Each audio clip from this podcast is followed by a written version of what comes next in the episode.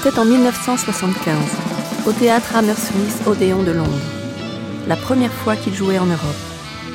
Des affichettes sur les sièges et à l'extérieur proclamaient L'Angleterre est prête pour Bruce Springsteen. Comme pour entretenir le vieux duel du royaume et de son ex-colonie sur fond d'invasion rock'n'roll. Il arracha tout. Ce n'était pas un slogan commercial qui pouvait décréter qu'il était prêt pour sa première prestation européenne. C'est lui qui allait le prouver. Grande traversée, Bruce Springsteen.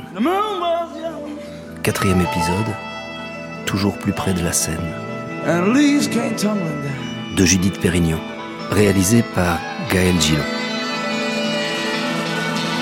Il mettait ici ses pas dans ceux des Beatles ou de Johnny Cash. Il fit plus que ses preuves. Il fascina. Corps agile, blouson de cuir, bonnet de laine, il ondulait, tantôt atomique, tantôt mélancolique, poussait la voix jusqu'au murmure ou vers le déraillement. Il transpirait son rêve de gamin qui a grandi dans le giron d'une église et vu passer les charrettes de la vie, baptême, mariage et enterrement. Il traînait avec lui ses copains d'Ashbury Park, ceux du East Street Band, mais aussi ceux qu'il laissait derrière lui, personnages de son univers, désormais en tournée.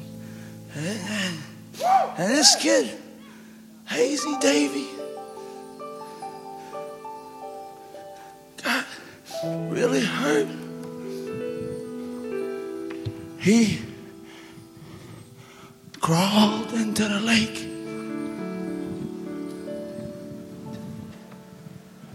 And just his socks.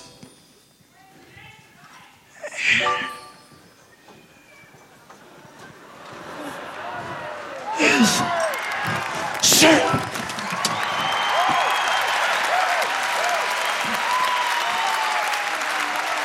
3500 sièges, une salle à taille humaine. Mais la jauge allait monter.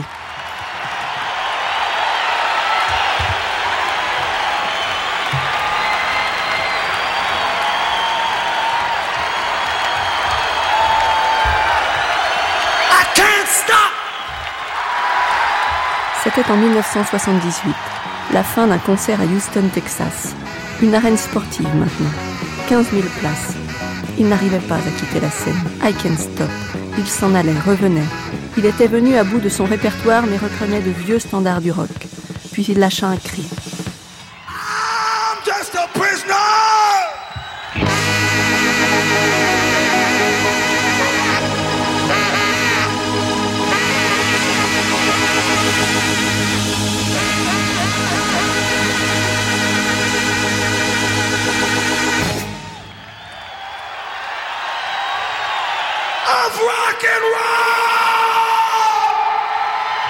Je suis prisonnier du rock'n'roll. Il était torse nu, se mit à balancer des coups de poing dans le vide comme un jeune boxeur enragé. La scène, c'est son ring, la cage dont il a les clés pour s'enfermer de l'intérieur. C'est encore là qu'il est le mieux, là qu'il exulte et respire. La jauge va encore monter.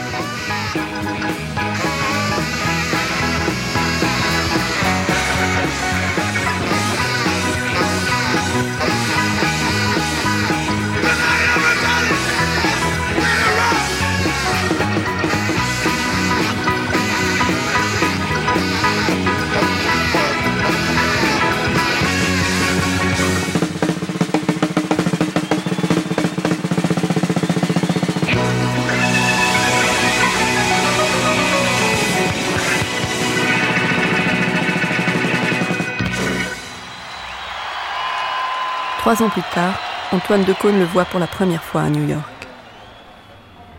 La première rencontre, ça, elle date de. Alors. C'est 1980 dans ma tête, euh, mais. ou 81. C'était au Madison Square Garden à New York et j'étais allé.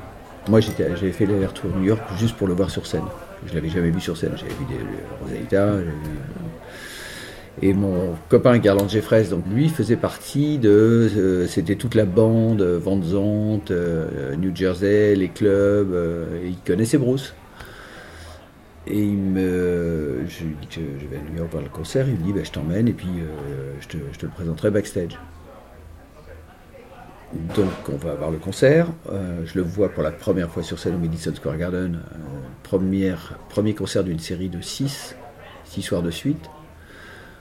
Là, c'est euh, c'est Saint-Paul sur le chemin de Damas, quoi, tu vois. Euh, non, mais j'avais jamais vu ça. J'avais eu beaucoup de concerts avant pourtant. Et puis des bons, et puis tu vois, et puis je suis passé par toute la période, euh, enfin, de la fin des Beatles au Clash, euh, j'ai- vu du monde, quoi. Et, des trucs euh, vraiment impressionnants. Et là, t'avais c'est une espèce d'épiphanie, quoi. T'es- Tout, tout était réuni. La, puissance de la musique, la qualité de la musique, le, plaisir, le, partage, la communication avec le public, euh, le jeu, les clowneries, le, drame, enfin bon. Vraiment un, pur moment de. comme tu en, as peu dans ta vie, euh, dans les salles de concert. Ça dure évidemment 3h30. bon, le Madison Square Garden en ébullition. Le seul mec en fait qui faisait la gueule, qui restait assis, je le sais parce que j'étais à côté de lui, c'était Mick Jones de Clash, qui à l'époque avait une, aventure avec une chanteuse américaine qui s'appelait Hélène Follet, qui elle était euh, follet tout le concert. Et pas lui, il faisait la gueule, il restait assis comme ça à, à l'anglaise. On sentait que, on sentait que voilà, il avait trouvé son maître là.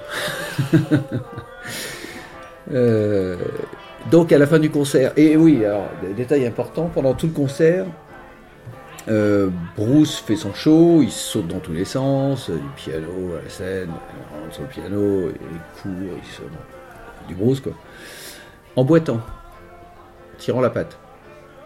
Et euh, pourquoi, je sais pas, on, arrive, on arrive euh, finalement dans les loges, et là t'imagines l'état dans lequel moi, petit français, fan de Bruce, déboulant à New York, pour le voir dans ces conditions-là, et euh, amené par un copain euh, dans le sein des saints à pouvoir euh, juste lui être présenté, mais enfin, tu vois, quand tu, quand tu fais ce métier, quand tu aimes cette musique, euh, il y, a- il y a des moments comme ça. Quoi. Mm. Euh, t'as des moments où tu es juste professionnel, parce que tu vas saluer les gens, leur dire ah, quelle soirée, puis d'autres où waouh.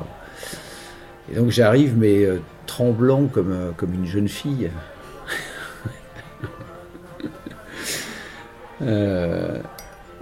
Et j'arrive dans cette loge, euh, et, là, Bruce était, euh, il était allongé sur un une espèce de lit de camp. Il y avait un médecin penché sur lui qui lui avait découpé euh, une des deux bottes au ciseau et qui était en train de lui faire une injection de je sais pas quoi dans la cheville. En fait, il avait une entorse. Et, évidemment, il était très déconseillé d'aller faire de la haute voltige sur scène comme il venait de faire pendant 3h30. Quoi. Et c'était le premier concert d'une série de 6. Donc le lendemain, il a recommencé, et les 6 soirs, il a recommencé. Et donc euh, mon, mon pote Garland euh, va le voir, hein, hein, et dit bah, euh, J'ai mon copain Antoine qui est venu euh, de Paris exprès pour te voir. Et, et je, euh, l'idée que quelqu'un puisse être venu, avoir pris euh, au début des années 80, donc c'est. Tu vois, les moyens de communication. Enfin, il y a des avions, mais. enfin, c'était, tu vois, c'était, euh, c'était une entreprise d'aller à New York. euh, euh, enfin, en tous les cas, quand tu n'avais pas de blé, comme, euh, comme c'était mon cas. Donc, Ouais, bien sûr. Même lui, il était quand même. c'était un périple. L'autre, il n'en croit pas ses oreilles, je te jure, il se lève de son, de son lit de camp en boitant, un, un cabri blessé, et il vient, il me prend dans ses bras en disant Mais c'est, merveilleux, c'est fantastique, merci. C'est lui qui me remercie, quoi. Euh, et, et puis voilà, comme, ça se passe toujours avec lui dans ces cas-là, bah, c'est pas, juste un mec qui va te serrer la louche en disant salut, merci. euh, Voilà, resté à papoter une demi-heure. Et, et, et du coup, j'ai pu mettre un peu en phase euh, l'idée euh, fantasmatique que je m'étais fait euh, de Bruce et puis le personnage réel. Euh, sauf qu'il y a un moment où les deux se croisent de manière tout à fait harmonieuse. Quoi. C'était raccord. Ouais, c'était raccord, ouais. C'est, c'est le même mec, enfin, c'est le, type qui a été sur scène, qui t'a raconté toutes ces histoires pendant, pendant trois heures, avec ce point de vue sur le monde, sur euh, son humanité. euh, elle est là quand tu le retrouves euh, après. Puis vient la tournée Born in the USA. la jauge explose. Une nouvelle illustration du succès phénoménal de celui qui domine superbement le rock mondial depuis quelques années, Bruce Springsteen, pour réserver leur place. Les fans du chanteur ont été nombreux à se ruer sur leur téléphone hier, jour de la mise en vente des billets pour son prochain concert à Washington le 5 août. Conséquence, les circuits téléphoniques de la capitale américaine, même ceux de la Maison Blanche, ont été perturbés. Entre 10h et 11h30, on a enregistré plus de 2 millions d'appels téléphoniques à Washington, contre 850 000 en temps normal. Les 40 000 places du concert Springsteen ont été vendues, bien sûr, au cours de la matinée. Bravo le boss. Juin 1988. Concert à Berlin-Est. Blues Springsteen et le E Street Band ont devant eux une marée humaine. 180 000 personnes qui ne sont pas forcément des fans, mais une jeunesse qui étouffe et afflue, puisque le soft power anglo-saxon, le yé comme disent les dirigeants, est enfin autorisé. Un an plus tôt, le concert de Bowie à l'ouest, lors des fêtes du jubilé de la ville, a créé des affrontements à l'est, entre jeunes qui voulaient entendre et policiers qui les refoulaient. Le pouvoir pense désormais qu'en relâchant la pression, les choses vont se calmer. Springsteen déclare en allemand je ne représente ici aucun gouvernement. Je suis venu jouer du rock and roll pour vous, en espérant qu'un jour toutes les barrières tomberont.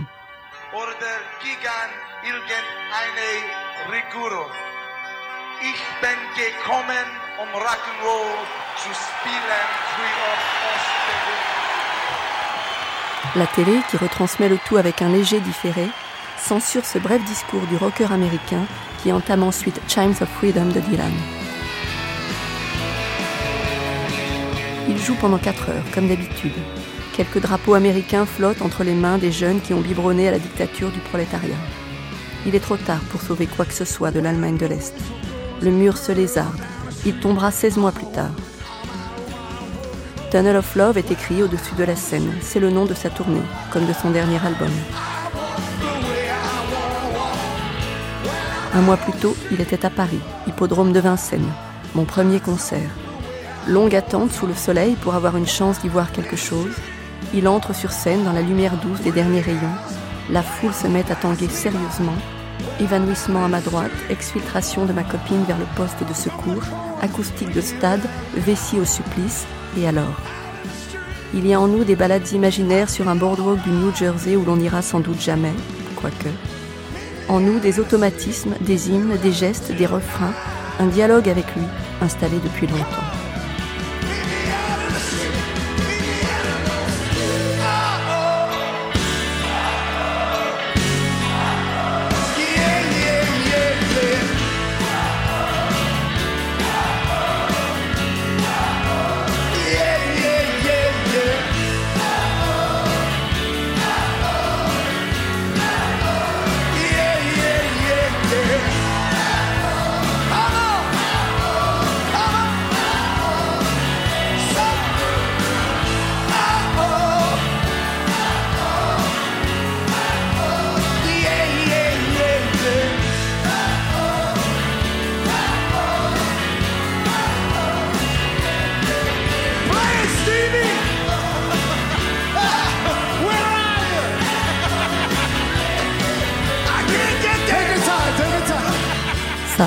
C'était en 2009, à Hyde Park, à Londres. 70 000 personnes à ses pieds. Il courait, bondissait encore, armé de son éternelle guitare télécaster en bandoulière.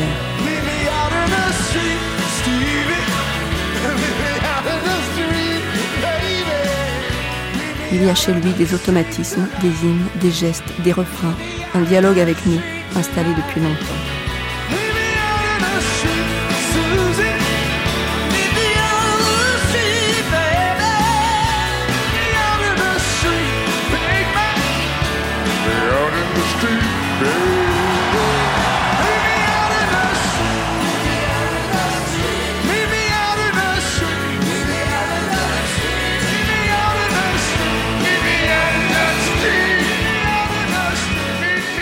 Sa ligne de vie ressemble à un mouvement continu, à un long tapis musical tissé de soul, de rock, de blues, de folk, sur lequel il court sans mue particulière, sans vieille peau à tomber. Même exubérance, même bras d'honneur au temps réglementaire, même groupe, le E Street Band. Et pas moins rocker, pas plus conservateur, On dirait que rien ne meurt en lui, et donc en moi, pense celui ou celle qui vient. C'est la réplique d'un séisme qu'on vient chercher.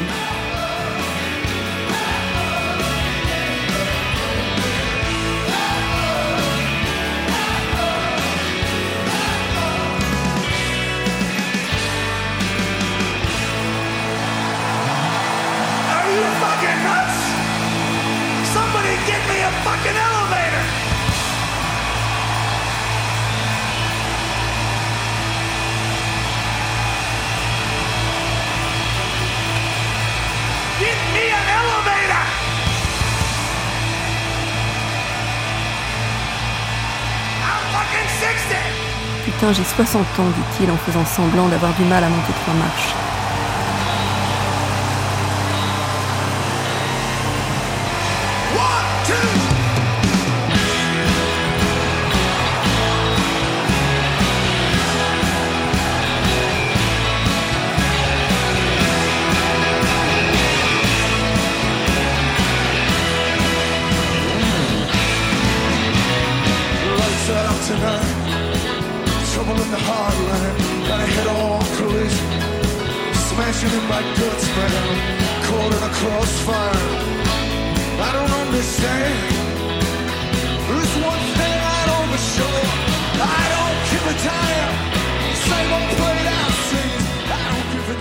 Lever tôt désormais, venir rôder autour de l'arène, de la salle, à l'heure du petit déjeuner. Il y a toujours un attroupement, et au milieu quelqu'un avec un bloc-notes et un feutre. Il suffit de lui montrer son ticket, de donner son prénom, de tendre le dos de la main et d'y laisser inscrire un numéro. Ce sera l'ordre d'entrer dans la fosse ce soir, quand on a préféré rester debout. L'assurance d'être tout près de la scène, de le voir sourire et bondir pour de vrai, de ne laisser aucun écran entre lui et moi dans cette arène trop grande. On est comme ça quelques 700 imbéciles heureux à venir dès l'aube pour un concert à 20h. Heureux d'être 226. Forcément jaloux du 35 qui aura les coudes sur la scène. Définitivement habitué à ce que les Italiens squattent les premières décimales, en estimant que ce Zerilli par la mer est un cousin à eux. Mais rassuré quand vous frôle le 472. Qu'est-ce qu'on palabre ces matins-là? Ensuite, on peut repartir. C'est l'avantage de ce système mis en place par les fans et pour les fans il y a plusieurs années. Fini ces files d'attente dont on ne peut plus bouger dès 9 heures. On revient trois heures plus tard, on pointe. On repart jusqu'au milieu de l'après-midi, quand vient le moment de former une file. Il y a quelques années, les vigiles du palais Omnisport de Bercy à Paris avaient voulu reprendre le contrôle des opérations à l'heure d'ouvrir les portes et ignorer les leftos et leurs numéros. Un message fut envoyé d'urgence au staff de Springsteen à l'intérieur. Le rocker donna consigne de laisser faire les fans. C'est toujours un beau moment d'anarchie. L'ordre moins le pouvoir. Une communauté s'organise. Pas sûr qu'on serait amis dans la vraie vie. Pas sûr qu'on vote la même chose les jours d'élection. Pas sûr qu'on entende exactement la même chose chez Bruce. On l'appelle Bruce. On ululera son prénom tout à l'heure. En attendant, il y en a un qui lit Dostoïevski, l'autre le monde Diplo. Un troisième, en pantalon de treillis, absorbe un guide de dressage pour chiens. Beaucoup se contentent de tuer le temps, le sourire aux lèvres. Aujourd'hui, j'ai pris ma journée. J'ai mis mon plus vieux jean, préparé un sac avec un sandwich et des fruits secs. Je vais grelotter si on est en janvier, prendre un coup de soleil si on est en juillet. Mais aujourd'hui, je fréquente les joyeux, car ce sera joyeux, même si le fond de l'air est triste.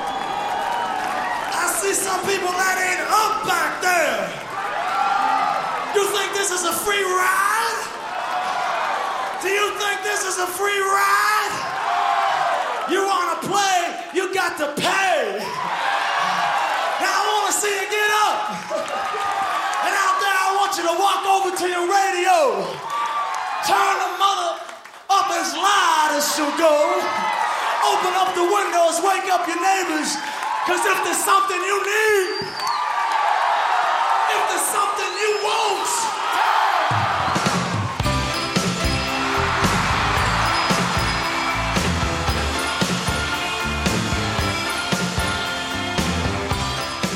Les portes s'ouvrent. On court se coller au pied de la scène. L'arène est vide. Il y a juste nous, les imbéciles heureux. Et souvent, il vient avec sa guitare dire bonjour, se chauffer la voix, nous offrir un bonus d'une ou deux chansons à deux heures du spectacle. Il en salue quelques-uns qu'il reconnaît pour les avoir vus la veille ou l'avant-veille, à Amsterdam, Bruxelles ou Anvers. Puis il repart dans sa loge. Que fait-il ensuite? À Paris, le musicien américain Elliot Murphy, installé depuis plus de 20 ans dans la capitale, l'y rejoint. Bruce Springsteen, dans mon avis, pour quelqu'un qui, euh, qui devenait un icône de rock, ça c'est le mot, icône de rock, il reste vraiment presque le même. Humain, naturel. euh, I mean, avant le concert, il est un occupé avec la nuit. Il doit faire la, la liste de chansons chaque nuit. Je suis dans, beaucoup de fois, je suis dans la loge avec Bruce quand il fait les listes. Il y a un grand euh, notebook de toutes les listes de tous les concerts pour chaque ville. Donc, il regarde ça avant que le concert, Paris 92, Paris, mais cette fois, je fais ça, je fais ça. Ça veut dire qu'il a les listes sur tous ses concerts des 20 dernières Oui, oui, oui, avec lui, oui. Et ça veut dire qu'il ne veut pas refaire à Paris ce qu'il a Le- déjà fait. euh, Exact, 10 pas ans la même tôt. chose exact. Et euh, qu'est-ce qu'il a dit une fois? Il a dit euh, j'ai- je n'ai pas beaucoup de talent pour l'école. Il says, mais pour le band leader, pour ça, j'ai beaucoup de talent. Et ça, c'est vrai. C'est pas juste la musique, mais aussi pour organiser le concert, parce qu'il y a beaucoup des autres euh, facteurs dehors de juste pour chanter, chanter et euh, jouer la guitare. Donc avant cha- chaque, il- aussi, il doit décider euh, quel costume il porte. Parce qu'il a un rack de beaucoup, beaucoup de... Il peut choisir entre 10 euh, chemises et euh, 10 jeans et quand même le boot. Ça change pas beaucoup. Il est souvent en jean, euh, avec un t-shirt, une chemise et un gilet. oui. Mais, maintenant, c'est... Ouais, mais il y a 10 gilets différents, il peut choisir. Noir, tout noir, mais... euh, Et alors, à chaque fois qu'il est à Paris, hmm. il vous appelle pour monter sur scène avec lui. presque chaque fois depuis euh, 80 92. C'était la première fois, oui. Euh, et ça, c'était un grand euh, choc pour moi parce que c'était quelqu'un de Sony, Sony Records, qui m'appelle euh, Ellie Murphy, c'est toi, c'est vous, oui, oui, c'est moi. Parce que Bruce Springsteen cherche pour vous. Donc je suis sûr Bruce, il a, il a dit quelque chose. Can you find Elliot Murphy in Paris for me? Et tout l'équipe de Sony dans une panique pour trouver moi. Et euh, j'arrive à la concert et Bruce demande Tu veux euh, chanter quelque chose avec moi ce soir? Et j'ai dit oui. Euh, et je pense que c'est lui qui dit peut-être Rock Ballad. C'est une chanson de moi. Parce c'est pas unique. C'est pas seulement la première fois que je montais sur la scène avec Bruce. Je pense que c'est la première fois que je montais sur la scène avec un autre artiste. Cette nuit à Bercy. C'était à Bercy 92 et je suis euh, vraiment nerveux, euh, paniqué avant. C'était le, le grand euh, assistant légendaire de Bruce, euh, Terry McGovern, qui était mort maintenant. Mais c'était Terry, il est un très grand mec, ex-Navy SEAL. euh, c'était lui de moi dans la, à la scène. Et je pense qu'il sent je suis très nerveux. Il me dit, Elliot, it's just like, just like the old days, but more people. Avant le concert, il y a tout un cérémonial. Il y a euh, lui pendant une heure et demie, tu le vois plus. Qu'il s'enferme euh, dans sa loge, il se fait masser, euh, il reste, il voit personne. Il se fait masser hein, essentiellement. Euh, toute la bande, le E-Street, euh, t'as l'impression que les mecs vont jouer euh, au cabaret à côté de chez eux. il n'y a aucune tension particulière. C'est deux mondes. C'est deux mondes. Lui reste autant après, il se, il se remêle volontiers à tout le monde. Là, il a un moment, un sas en tous les cas, les dernières fois où je l'ai vu, les dernières années. Mais c'est la question que je lui ai posée quand je l'ai vu à Wembley au mois de juin. je te jure, j'ai beau l'avoir vu je sais pas combien de fois sur scène, j'ai dit mais euh, c'est la question la plus con, en même temps c'est la seule question que tu te poses en, le voyant sortir de scène, mais comment tu fais? Comment tu fais? Le mec a 65 balais. Et, puis c'est alors c'est diesel maintenant, tu vois, il démarre tout doux, hein, et puis ça monte, ça monte, ça monte. Et à la fin, tu, le, vois physiquement d'ailleurs quand il joue, il y a, des, chakras qui s'ouvrent au fur et à mesure, des trucs qui se libèrent, et euh, il relance, les autres sont. suivent, parce a, une fois que la machine est, partie, c'est dingue. Donc la question, c'est comment tu fais? Et la réponse, à chaque fois, parce que c'est pas la première fois que je pose la question, c'est euh, je fais juste mon boulot. C'est-à-dire qu'envisager sous cet angle-là, c'est-à-dire je, just do my job, c'est ce qu'il fait sur Terre. Et comme toi, quand tu, fais, une émission ou quand tu écris, euh, si quelqu'un se penche en disant bah c'est bien, t'arrives à faire des phrases, t'arrives à... Ben non, les phrases se dérobent.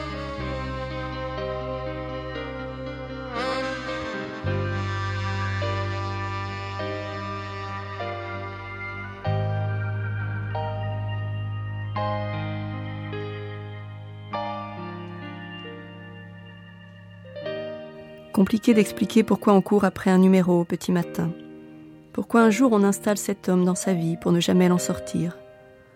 Comment faire comprendre qu'entre cette rockstar et son public, il se passe quelque chose d'étrange, qu'il est une voix familière, ce qui ne veut pas dire un type ordinaire, mais une présence, au même titre qu'un ami ou le vent. C'est une pathologie douce, sans dérive et sans violence, comme l'impression de bien le connaître.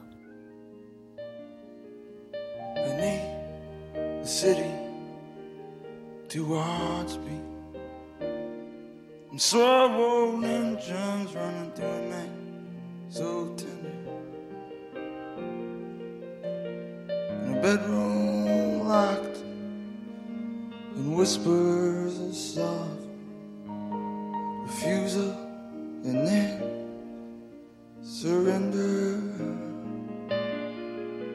In the tunnels uptown, the red song dream runs them down. Shots echo down the hallway in the night. Nobody's watching when the ambulance pulls away. But When the girl shuts out that bedroom light. Outside the streets on fire and a real death waltz between what's flesh and what's fantasy. A man, the poets down here don't write nothing at all. They just stand back and let it all be. And the quicker than they, they reach for their moment and try to make it understand. Le fan de Springsteen est d'ailleurs suffisamment singulier pour qu'un film lui ait été consacré. Un drôle de film, produit par Ridley Scott.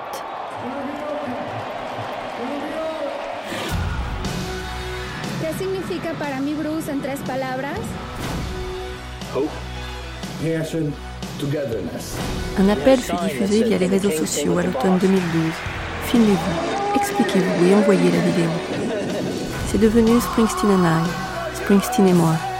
Une suite de vidéos sélectionnées parmi 300 heures reçues. Des jeunes, des vieux, des couples, des célibataires, des sœurs, des Italiens, des Scandinaves, des Américains.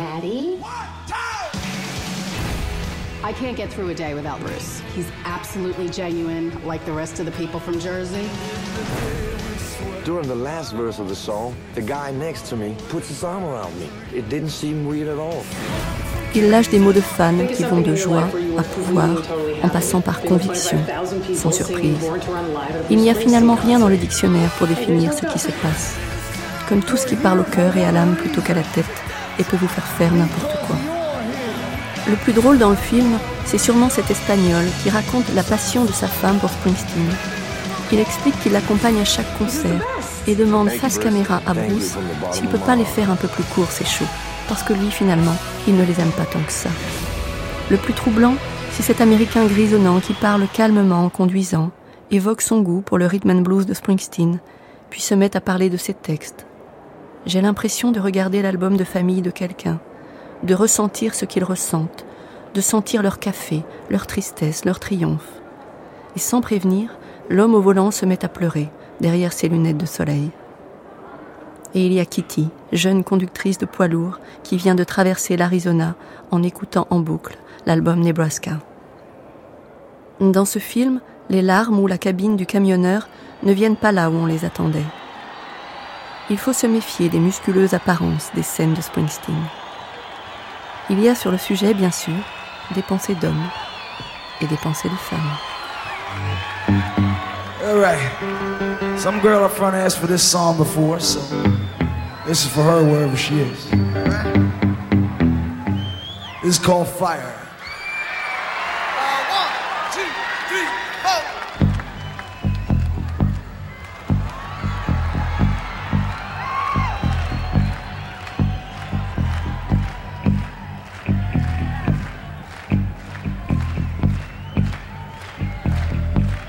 I'm driving in my car. I turn on the radio. I'm pulling you close. You just say no. You say you don't like it. But girl, I know you're a liar. Cause when we kiss,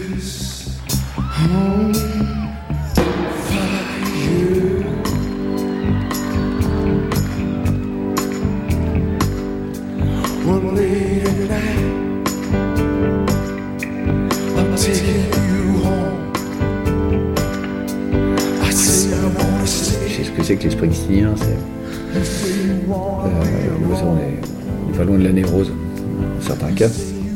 Mais alors justement le Springsteenien, parce que j'essayais un peu d'écrire. Et est-ce que c'est unique pour toi qui peut peut-être comparer avec plus de, de gens, que de groupes que tu as croisés? Qu'est-ce Oui. qu'il a de particulier? C'est quoi cette névrose qu'on a? D'abord, il y a. Ça s'explique assez simplement par le fait que. Il est toujours là. C'est que quand tu as commencé à écouter Bruce euh, au milieu des années 70, et, euh, et que son. Tu pourrais dire la même chose de Dylan. et que, sauf que Dylan a une relation un peu plus compliquée avec son, public, avec la vie en général, avec les, êtres humains en particulier. Euh, quand tu as, quand tu as suivi Bruce avec ses hauts et ses bas, ses, ses pleins, ses déliés, moi je je suis pas un inconditionnel de Bruce.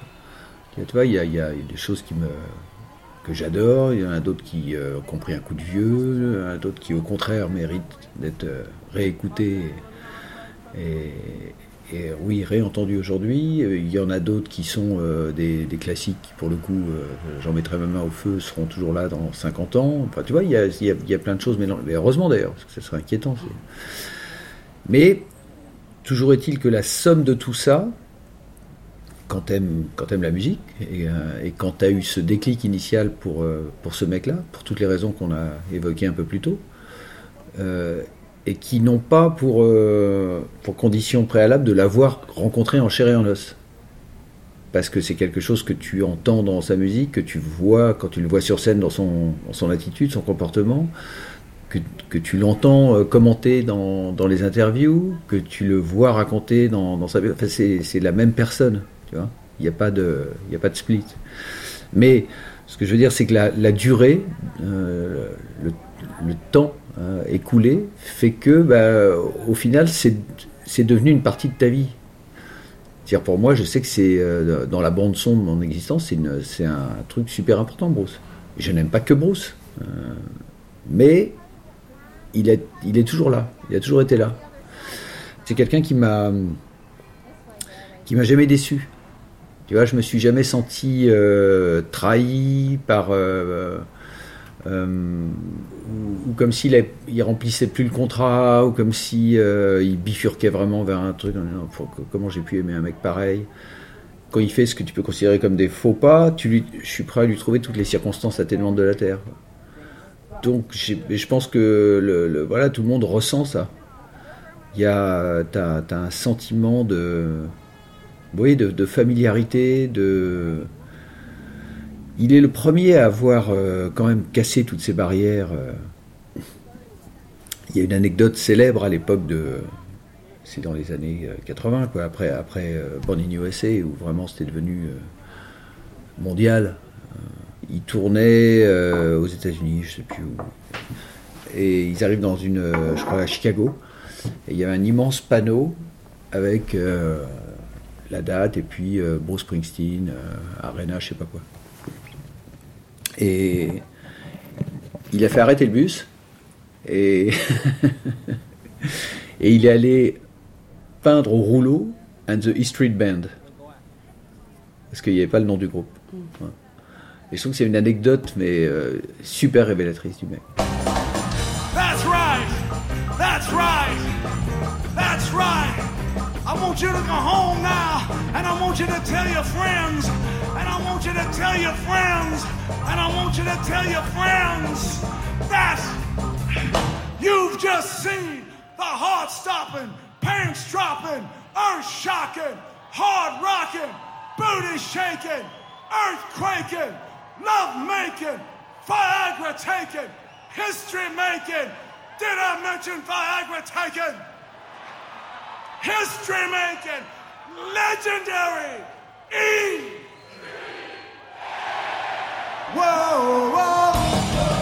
La salle est pleine.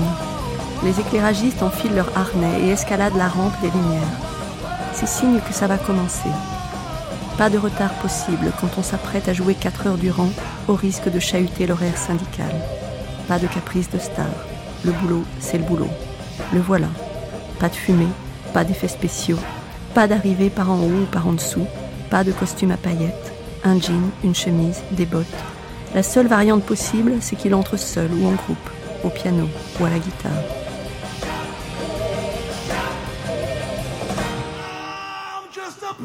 Il y a quelque chose de mat, de brut sur la scène du E Street Band. La sueur tache la chemise de Bruce Springsteen dès la deuxième chanson. Elle monte des aisselles aux épaules, puis redescend dans le dos, avant d'attaquer tout le reste. Nous sommes des pulls à sueur, a-t-il coutume de dire. On veut jouer comme on jouait dans les bars, dit-il aussi. Ils n'ont pas voulu de la vie de leur père, puant l'usine et la transpiration, mais campés dans leurs bottes, sur leurs jambes arquées, agrippés à leurs manches électriques, ils semblent encore rappeler d'où ils viennent. Et ils dessinent plus qu'un groupe, une structure affective autour de Springsteen. Le noyau du E Street Band, ce sont les amis de jeunesse, dont on a fini par oublier qu'ils se sont séparés pendant quelques années de la décennie 90, puisqu'ils sont revenus et ne s'en vont plus que chassés par la mort. C'est sa femme, la Patiski Alpha, chanteuse du New Jersey, devenue sa choriste dans les années 80, qui avait rapidement éclipsé son premier mariage avec une jeune actrice. En coulisses, il y a aussi ses managers, les mêmes depuis plus de 30 ans. John Lando, ex-critique tombé en extase, et Barbara Carr, ex-jeune fille du New Jersey. Et les amis, avec leurs enfants parfois. Je suis avec Bruce à Port-de-Prince, je pense. Et Bruce me demande si, si je veux monter sur scène cette fois, cette soir. Et je dis oui. Quelle chanson? Il dit ah, Bo- Born to Run. Je mon Dieu, Born to Run, ça c'est comme une symphonie, c'est vraiment difficile. Et dit- Gaspard il était mon fils, Gaspard Murphy, 18 ans. ça, il dit Daddy, I know it. Et Bruce il dit, You know Born to Run? And what? Yes. He says, Okay, you come on stage too. In case your father makes mistakes. Il lui faut son petit monde, son vieil équipage pour voguer loin de chez lui. Il est en recherche d'équilibre permanent. Enfant de Dylan et d'Elvis, mais surtout de Doug et d'Adèle, forgé sous l'empire de trois forces d'égale intensité, son père, sa mère et le rock'n'roll. Et tout ça s'entrechoque sur scène. Il le confiait sans peine il y a peu dans une interview sur WTF avec Mark Maron. Look, look back on your anger as a part of, Quand on se penche sur son passé, you know, youthful on se rend compte que toute cette colère, c'était en and grande partie you à des malentendus de jeunesse. and there was On avait bien sûr de bonnes raisons, des mauvais traitements. Mon père pouvait se montrer très cruel quand il était jeune. Et c'est pas que ça vous passe au-dessus, mais on vit avec. Ça fait partie de soi. fuel si on a de la chance, ça devient du carburant pour entretenir le feu. Vous savez, on ne devient pas ce que je suis en ayant une vie bien peinarde, pleine de satisfaction, de bonheur, d'amour. C'est pas comme ça qu'on devient une rock and roll star. Il faut avoir eu gotta have une vie pleine de chaos, de tumulte, des euh, relations désastreuses, you know, disastrous avoir connu l'humiliation très jeune, s'être senti impuissant, faible, uh, feel disempowered, uh, jusqu'à ce que ça se mette à brûler. and suddenly things à brûler. to burn, burn, burn. You know, you could get Mais non, ma mère euh, était tout le contraire. Elle était the, uh, l'essence même de la essence of justice, l'essence même de l'amour inconditionnel. Uh, Toujours de mon côté, toujours à me guider le mieux qu'elle pouvait. Mais surtout, elle m'a donné ce sentiment d'être aimé profondément chaque jour de ma vie. So I had these two Ah, J'ai donc eu ces deux choses qui s'équilibraient tant bien que mal et qui se sont d'ailleurs traduites dans ma musique comme faisant partie du yin uh, et du yang, de ma propre musique, avec son côté clair et son côté obscur. Cet équilibre avec lequel j'ai grandi uh, a fini par s'avérer uh, plutôt constructif. that I grew up. Yeah, that's the that's the lay of the land. Oui, Those on, are- on a en the- main les cartes qu'on vous a distribuées. cards you've been dealt. Sauf que And quand on est jeune, c'est quelque chose qu'on peut pas comprendre. understand. How could you live in a house Comment on a pu vivre dans where une maison où il y avait à la fois autant de gentillesse et and autant de cruauté. C'était vraiment très difficile pour moi de comprendre une chose pareille. Et ça mettait en permanence sur la corde raide. C'était comme si j'étais condamné à traverser chaque jour un champ de mine. Ça a généré en moi énormément d'anxiété, de always J'ai- j'avais tout le temps les nerfs à fleur de peau. Et cet état d'attente permanente de quelque chose qui va vous tomber dessus a fait de moi un gosse assez nerveux. Comme je voulais pas tomber dans le piège de, de la reproduction, j'ai pris le chemin inverse. The other way, and I said, okay, I've Je me suis had dit, bon, enough. bon, bon, ça suffit. drama. J'ai eu mon compte de drame, j'ai enough, eu mon compte d'incertitude dans mon propre foyer. Je vais donc me créer une vie où tout in sera my parfaitement home, maîtrisé. So I'm going to create a life where everything is very controlled and I feel Où je me safe sentirai en sécurité feel like I can go about et my où je me donnerai pleinement à mon métier. C'est pourquoi j'ai travaillé très dur dans becomes ce sens. controlling Sauf que ça a and fini you par devenir aussi un problème parce qu'à force de vivre en maîtrisant tout pour se protéger, on vit plus you rien. can't you can't live a life. Because some things are uncontrollable. Yeah, it's, in other words, if you want to live a life, Oui, si, si on veut vivre to sa vie, realize il ne it's faut pas going- s'imaginer you qu'on peut en écrire to soi-même be le scénario. The writer of your own script. Life is tout something seul. that happens. La vie se déroule, un point c'est You, you tout. know, you don't create. You don't happen to it. It happens to you. So you've got to allow it in all Il faut of donc laisser se produire les choses malgré uh, tout ce chaos souvent incontrôlable. to come into your life. And the way you reach adulthood is you realize that you have the power to withstand the Je hurricane crois qu'on devient adulte quand on se rend compte qu'on that- parvient à résister aux séismes que produisent dans la vie les événements qu'on ne maîtrise pas. Eh bien, il y a des gens qui ne se sentent chez eux que dans la foule. and uh, Performing for them. Because you have, Performing you have control, number one. you have tremendous control. On ressent Tremendous un, un control. immense pouvoir Everybody's parce que ça y listening est, c'est vous qu'on to écoute. you. That's Isn't that great? C'est pas génial ça?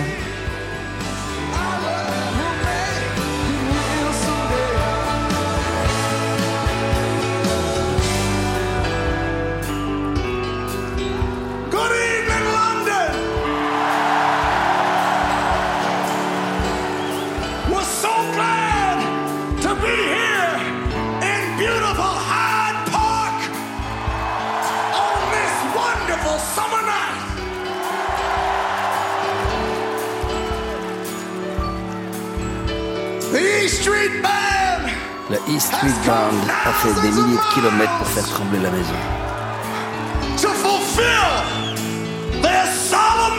Mais on n'est pas seulement venu faire trembler les murs, on est venu ce soir parce qu'on veut construire la maison. Ici. But we didn't come all this way tonight just to rock the house. We came here tonight Because we want to build a house. Right here on this beautiful lawn. Ici, sur ce beau terrain, We're to build us a house tonight. ce sera notre maison ce soir. We're to take the On fear va chasser la peur d'ici that's out there and we're to build a house of love. et on va construire la maison de l'amour. We're take On va chasser le doute d'ici Et on va construire la maison de la foi. tonight. On va chasser le désespoir and we're going to build us a house of hope. et on va construire la maison de l'espoir. On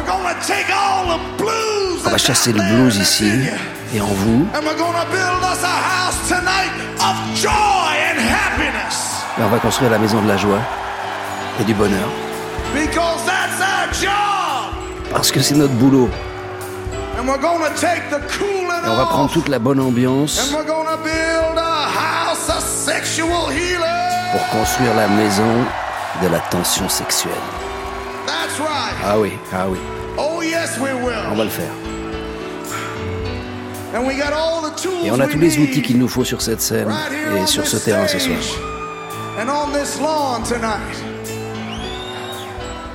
Et on va utiliser le mauvais bois et le bon bois. And we're going to use the good wood.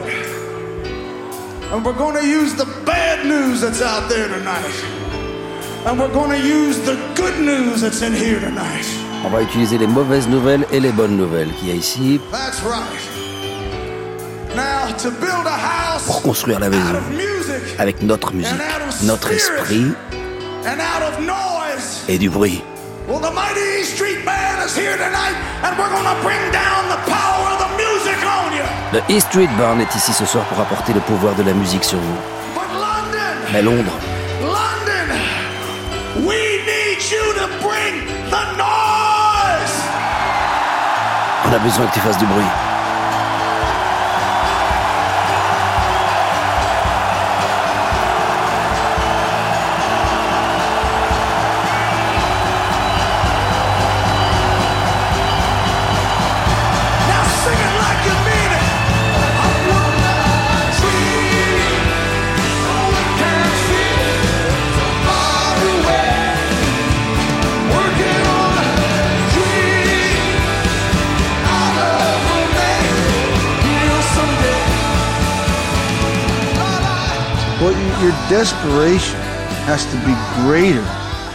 Il faut simplement que ce qui vous pousse soit your plus fort que ce qui vous retient. Il faut que sa volonté, sa faim, ses désirs, son ego, son ambition ambition has to be soit greater plus fort than que la your peur de subir fear une totale humiliation. of complete humiliation. And so, Et donc, so as long as you have, Tant que cette équation as long reste as you have that équilibrée comme il le equation faut, on correctly y va, mon ami. Et You're peu going importe ce out qui se there, my passe, friend, no matter what parce qu'il le happens. faut. Because you have to. Yeah, yeah. Right. Tous ces trucs sont en moi. Ils fonctionnent comme sur I'm des roulettes. Je m'y soumets et and je I'm me lance sur out on scène parce qu'il le faut. Je I'm sais pas exactement pourquoi il le faut, mais je me lâche et je laisse faire les choses. Ouais, il me restait au moins cet endroit que je connaissais bien, cet, endroit familier où je me sentais en sécurité, où je savais exactement ce qui se passait et ce qu'on attendait de moi. Et où je n'avais pas besoin de, me botter le cul pour tout donner. To deliver it. And at the end of the Et à la fin de la soirée, je pouvais rentrer go chez moi, poser la tête sur mon oreiller et m'endormir dans un, bref moment d'apaisement. Voilà, voilà, c'est fait, c'est fait. And then the net- and hell starts all over again. Quand on se réveille, c'est retour en enfer. Et si l'addiction était à chercher de son côté, pas du nôtre Et si la pathologie était sur scène et pas dans la fosse? Vanished over the edge. And some say they remained frozen high upon that icy ledge. Your Navajo girl washes in the river, her skin so fair. and braids a piece of Pete's buckskin chaps into her hair.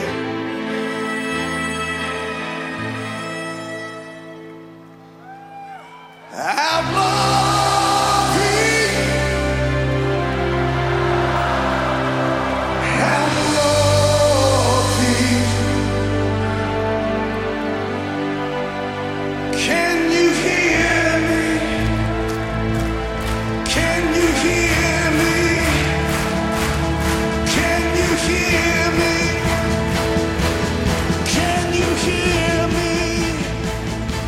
Le bras à une marée humaine devant lui. Vous m'entendez? Vous m'entendez? Ce sont les paroles de la chanson. Ce sont aussi ces mots. Entendez-moi. C'est le propos de toute personne qui monte sur scène. Le rock est né pour capturer et libérer les émotions. Qui les capture Qui les libère dans une salle de concert? On dirait que Springsteen libère beaucoup des siennes, qu'il vient chercher un moment d'irréalité, comme nous.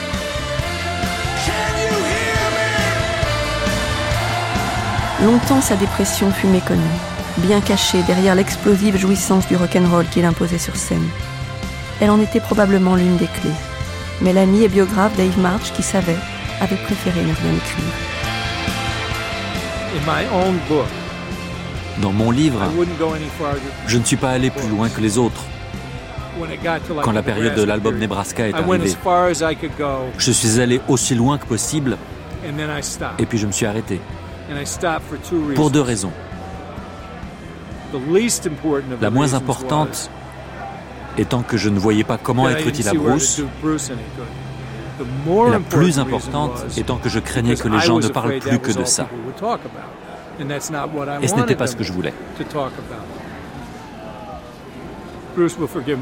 Je pense que Bruce ne m'en voudra pas de dire cela, mais quand 50 000 personnes sont à genoux devant vous, c'est censé vous faire plutôt du bien. Je veux dire, si ça ne vous réconforte pas, je ne vois pas ce qui peut vous réconforter.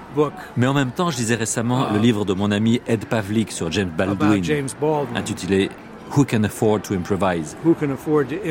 Et Baldwin dit qu'une grande partie du problème en Amérique, c'est que les gens considèrent le bonheur comme une condition.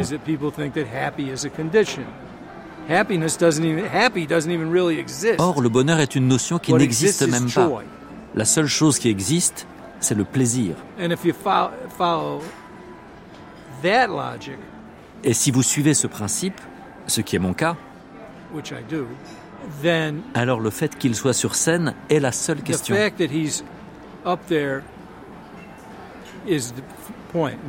Pas le fait qu'il soit sur scène et pas déprimé.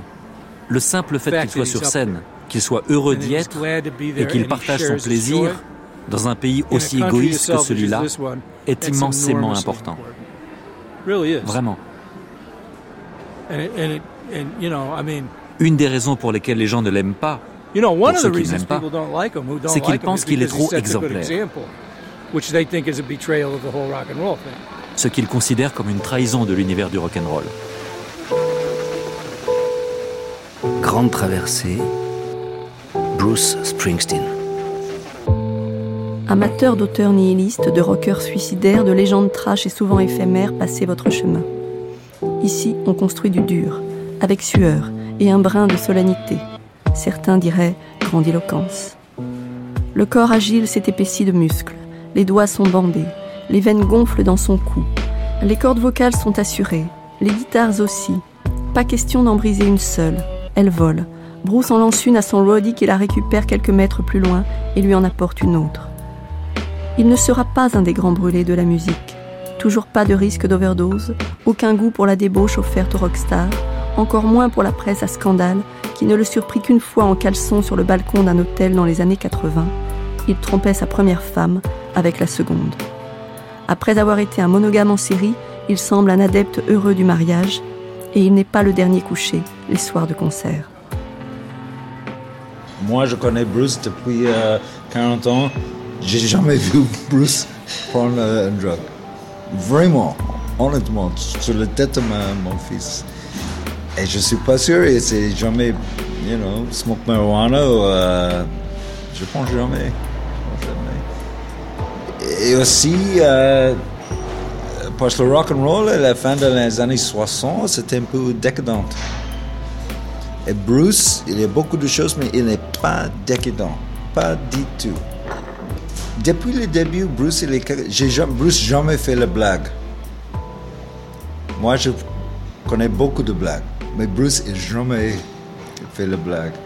Et euh, toujours, si la conversation était sérieuse, il est vraiment sérieux tout de suite. De politique, de ça. C'est un peu de tradition avec les musiciens pour raconter la blague. Parce que les musiciens restent beaucoup de tombe dans la loge pour attendre pour le concert ou le balance et tout, à l'aéroport. Donc, ça, c'est quelque chose pour passer le temps. Mais Bruce, jamais. Mais, euh, mais il rit beaucoup et il trouve les, choses. Euh, il trouve beaucoup de choses drôles sur son. Euh, il me raconte une fois, il est dans le Stone Pony, you know, Stone Pony, oui, c'est Bruce qui met le Stone Pony sur la map. I mean, but il me dit une fois, il était là, et, un grand, il y a un grand, grand mec, un peu euh, effrayant, avec son copine, et il dit, You're Bruce Springsteen. And Bruce goes, Yes. He said, Kiss my girlfriend. Bruce, ça c'est incroyable. Ça c'est un, un, type de mec qui, si, si on regarde son girlfriend dans le, pas dans le, il est, il est vraiment euh, en colère. Il est, kiss my girlfriend, you know. Et Bruce, embrasse, embrasse ma copine. Oui, embrasse ma copine. Bruce dit non, je ne peux pas faire ça. Parce qu'il est normal. Donc, il n'est jamais quelqu'un qui a profité de son position de rockstar sur les autres. Sur. J'ai jamais euh, une histoire de la groupies ou quelque chose avec Bruce. Hein, Et après le concert, euh, j'ai toujours le sens, son euh, niveau d'énergie, il reste très haut. Pour un bon deux heures après le concert, après il commence. Mais je suis avec lui une fois à Madrid. Et euh, après le concert, il y a une soirée organisée par Sony de Espagne. Et je suis là-bas avec lui pour euh, un bon une heure et demie. Euh. et après, il dit Je suis fatigué maintenant. Je, montais dans mon chambre, c'était dans l'hôtel. Mais euh, Terry McGovern, son aide, il dit Bruce qu'il y a toujours beaucoup de fans dehors. Il dit d'accord. Et il rencontre les fans, il reste là-bas pour un autre deux heures pour signer tout l'autographe de chaque personne. Euh, comment he, he takes his job seriously. Il prend effectivement tout ça très sérieusement. Le tromboniste Hart Barron, qui l'accompagnait dans sa tournée de 2006, raconte la même chose.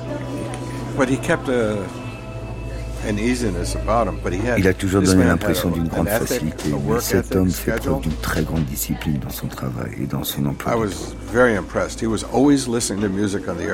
J'étais toujours très impressionné de constater que dans les avions, il écoutait toujours de la musique en réfléchissant à de nouvelles choses à faire. Um, Je crois ne l'avoir jamais vu dans un avion sans des écouteurs aux oreilles. Quelquefois, on restait sur place pour la nuit et on était au repos le lendemain. And if we were going into a job the next day, he would. What did he do? He would stay up till 12, maybe even if Mais quand on restait pour la nuit et qu'on devait jouer ailleurs le lendemain, il allait se coucher vers minuit et il dormait environ 8 heures. C'était presque toujours comme ça. Le matin, il allait dans une salle de sport pour faire de la musculation. Et on prenait généralement un avion vers 14 heures. Mais il travaillait sans arrêt, avec une grande discipline et beaucoup de régularité. J'étais vraiment très impressionné. Comme je l'ai déjà dit, ce n'est pas pour rien qu'on l'appelle The Boss. Il pourrait très bien ne plus jamais écrire une chanson de toute sa vie, mais il ne peut pas s'en empêcher. Et ce qu'il écrit est toujours aussi formidable.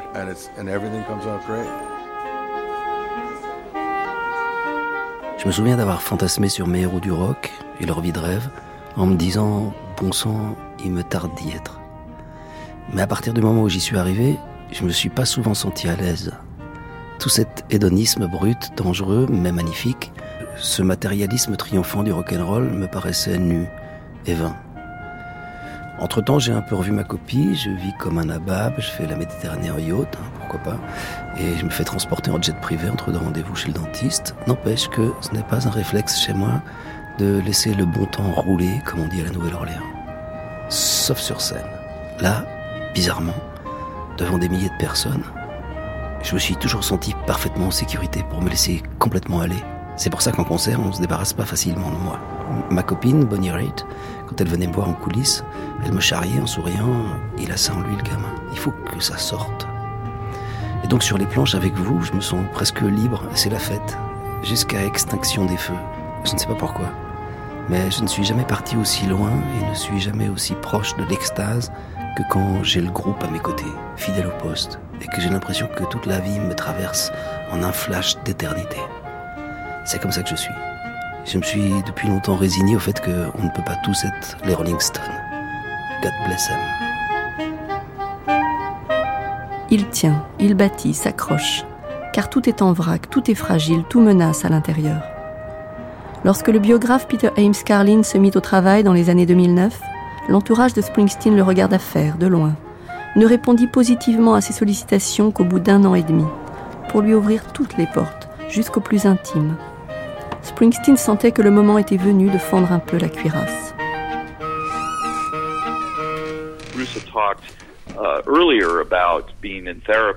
Bruce avait déjà parlé de sa thérapie et à quel point il avait été affecté. Um, Mais ça m'est surtout apparu évident un jour où on en a discuté ensemble. C'était un moment particulièrement tragique pour lui, car un de ses amis s'était, je crois, suicidé la veille. Bruce en était complètement bouleversé. On s'est donc um, mis à discuter et à parler des antidépresseurs, car il a tout de suite voulu parler de ça. Uh, Je ne savais pas trop à ce moment-là s'il s'agissait d'une conversation confidentielle ou de quelque chose qu'il souhaitait rendre public.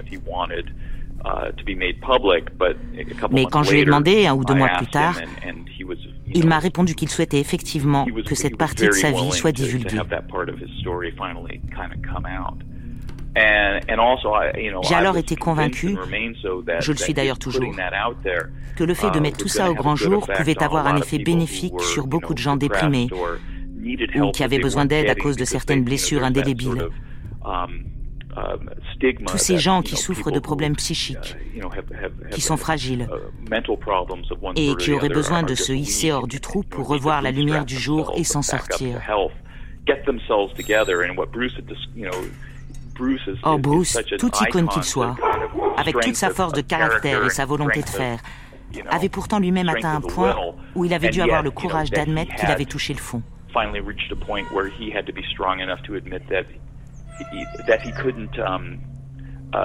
Et que le fait de prendre des médicaments avait été pour lui la meilleure solution. Ce qui caractérise Bruce, c'est que malgré la profondeur et la noirceur de sa musique et de ses chansons, il possède aussi cet extraordinaire appétit de rédemption. Même si ça se traduit sous la forme du rock'n'roll, ou du simple fait de danser, ou encore de sortir avec un ami, bref, de se comporter de façon sociale. Même s'il um, déplore le gouffre qui existe entre le rêve américain et la uh, réalité, il est néanmoins capable de goûter à des choses simples, d'en profiter pleinement et de s'élever à travers toutes ces choses. Le plaisir d'être ensemble, de l'art, de la uh, musique, et même d'une certaine poésie de la vie quotidienne. C'est d'ailleurs flagrant dans son travail, dans des chansons comme Rosalita. Tous ces morceaux très enlevés qu'on pourrait appeler des airs de fête. Il est en quelque sorte partagé, comme on l'est tous, entre la lumière et l'obscurité. Et c'est en grande partie ce qui me le rend aussi fascinant. C'est pas facile de traiter une dépression. À un moment, je me suis rendu compte que les médocs que je prenais n'étaient plus efficaces, ça arrive. L'effet des médicaments varie dans le temps, en fonction de la chimie du corps, et il faut procéder à des ajustements. Après la mort du docteur Myers, qui m'avait suivi pendant 25 ans, je voyais un nouveau médecin avec qui j'obtenais des très bons résultats. D'un commun accord, on a décidé d'arrêter le médicament que je prenais depuis 5 ans et de voir venir. Death to my hometown. J'étais aussi dévasté que la ville en ruine de la chanson. J'ai plongé tel le cheval de foire qui se jetait à l'eau du vieil embarcadère d'Atlantic City, dans un océan de tristesse et de larmes. J'avais encore rien vécu de tel. Quand ça me tombe dessus, je tiens pas à être plein, je cache mon jeu, je me débrouille pas mal pour dissimuler l'ampleur de ma détresse à mon entourage, y compris mon toubib. Souvent je m'en sortais bien, sauf pour une chose, ces putains de larmes. Des larmes à n'en plus finir, qui dégringolent sur mes joues comme les chutes du Niagara, à n'importe quelle heure du jour, à croire qu'un petit malin a ouvert les vannes et s'est tiré avec la clé. Et pas moyen d'arrêter le torrent, des larmes, des larmes qu'on verse devant Bambi ou, Fidèle Vagabond ou, ou de tomates vertes. Il pleuvait, hop, c'était parti pour les grandes eaux. Il faisait beau, pareil. Je retrouvais pas mes clés, hop, des larmes. Au moins de petit incident du quotidien, au moindre accroc sur la route des sentiments, j'étais au 36e dessous. Ça aurait pu être comique, sauf que ça l'était pas. Pendant l'essentiel de cette période, aucune tournée programmée. J'avais pris une année et demie de congé pour pouvoir rester près de ma famille. Mon plus jeune fils terminait le lycée. Sûr qu'on n'a jamais été aussi proche. Mais ça signifiait aussi que je ne pouvais pas compter sur la forme d'automédication qui marchait mieux pour moi, les concerts. Je me souviens du jour où, après m'être épuisé comme une bête, le temps d'un aller-retour Seabright Long Branch en paddle sur un océan assez houleux, j'ai fini par craquer et appeler John. John, trouve-moi des concerts, n'importe où, je t'en supplie. Et bien sûr, je me suis mis à chialer comme une madeleine. Bizarre qu'on m'ait pas entendu jusque dans le sud de Manhattan. Une vieille dame qui promenait son chien sur la plage est gentiment venue me voir pour me demander si elle pouvait faire quelque chose pour moi. Et vas-y que je brame de plus belle. Pour la remercier, je lui ai offert des places pour le concert. J'avais déjà vu ce syndrome chez mon père. Après son attaque, il avait souvent les larmes aux yeux. Dans l'ensemble, mon paternel était plutôt du genre impénétrable, à la Robert Mitchum. Alors ça me plaisait. Quand il pleurait, ça me, faisait du bien. Il pleurait quand j'arrivais, il, pleurait quand je repartais, il, il pleurait quand je parlais de notre vieux chien. Ben maintenant, c'était mon tour. Bruce Springsteen, dans ses mémoires, écrit sans filtre. Mais je pense pour lui, c'est très courageux de parler avec, ça, de, son bio. Oui. Il n'y a pas beaucoup de stars qui font le bio comme ça, oui. Une fois, elle me dit, euh, je ne suis pas sûr si je peux dire ça en français. He said, When I get on stage, I'm there to heal the public. Quand je suis sur scène, je suis là pour soigner les autres. He said, but who heals me? Qui me soigne? Oui, pour Bruce, euh, je pense que le problème pour Bruce, c'était toujours pour trouver vie dehors la scène. C'est le contraire de la majorité. C'est pour trouver la, vie sur la scène. Mais pour lui, c'était le contraire. Et il reste trois heures pour le concert de 3 heures ou 4 heures. Normalement, c'est pas pour le public, c'est pour lui. Parce qu'il est vraiment content quand il est sur la scène. Oui, et le problème commence après.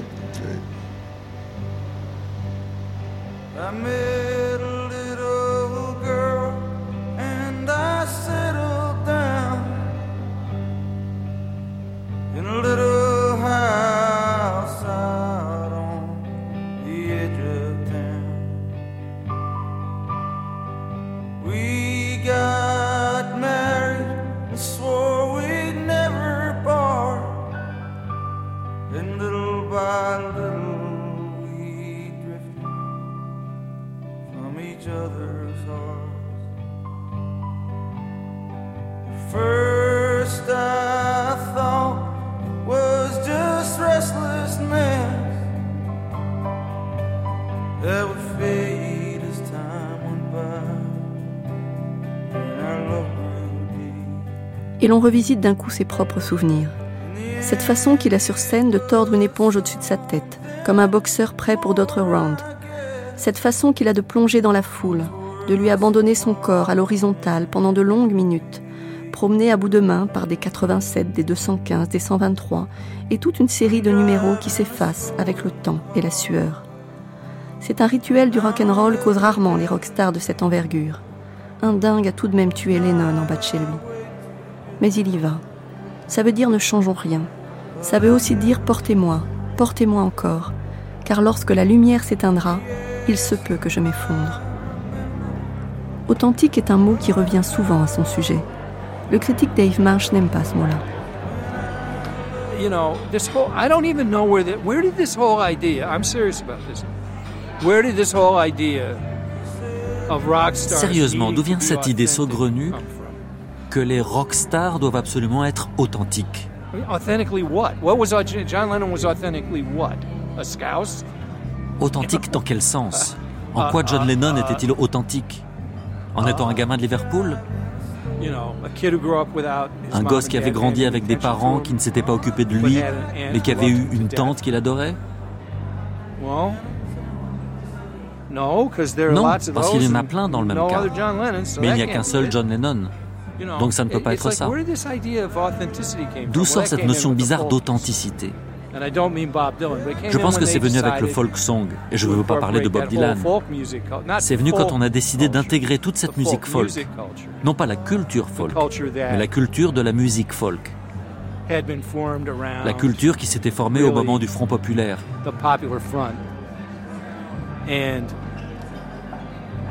Et je ne dis pas cela par animosité contre les rouges, parce que je suis rouge moi-même.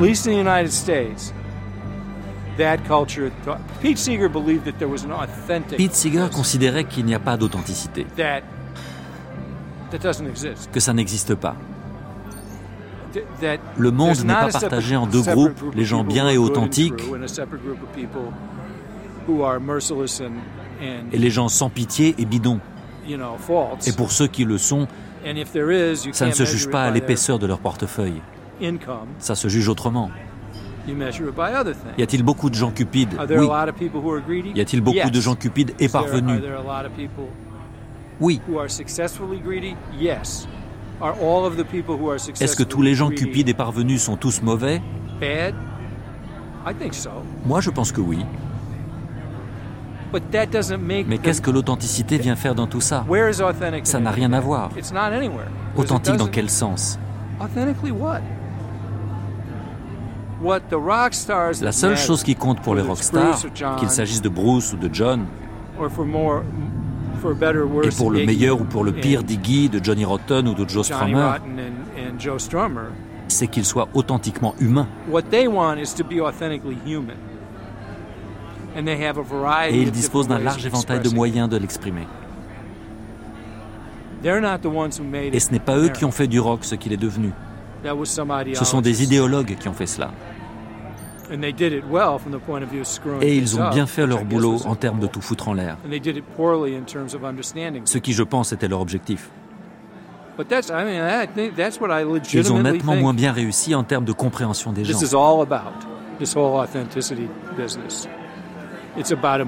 J'ai en tout cas toutes les raisons de penser que c'est ça la raison, toute cette histoire d'authenticité. C'est une erreur d'interprétation sur ce que sont réellement les gens. J'ai été pauvre. En tout cas, j'ai fait partie de la classe ouvrière, et donc je sais ce que c'est. Ce que la gauche américaine pensait et pense toujours de ce que c'est que faire authentiquement partie de la classe ouvrière est absolument hilarant. Enfin, disons que ce serait complètement hilarant si ça n'avait pas rendu ce pays aussi politiquement arriéré.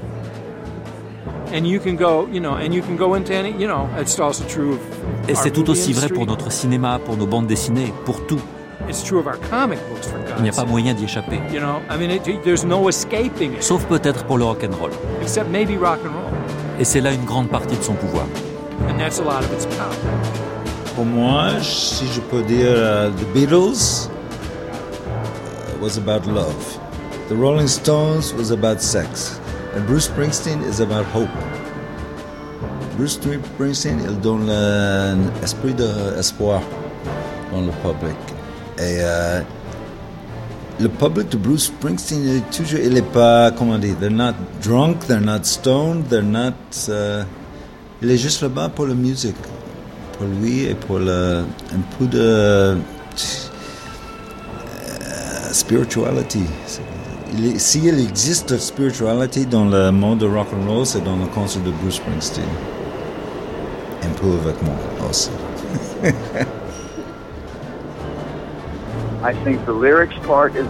Je crois que ce sont ses paroles qui ont le plus d'importance. Mais je pense que son sens du spectacle est aussi très important. Bruce est un grand showman. Il amène ses chansons et leur donne vie sur scène. Et c'est là pour moi tout le secret de son succès.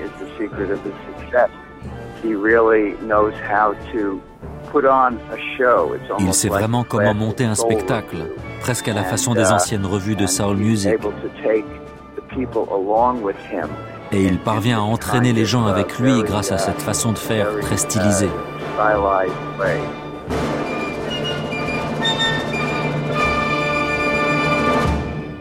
Lenny l'a vu dès 1969, alors qu'il n'était qu'une gloire locale.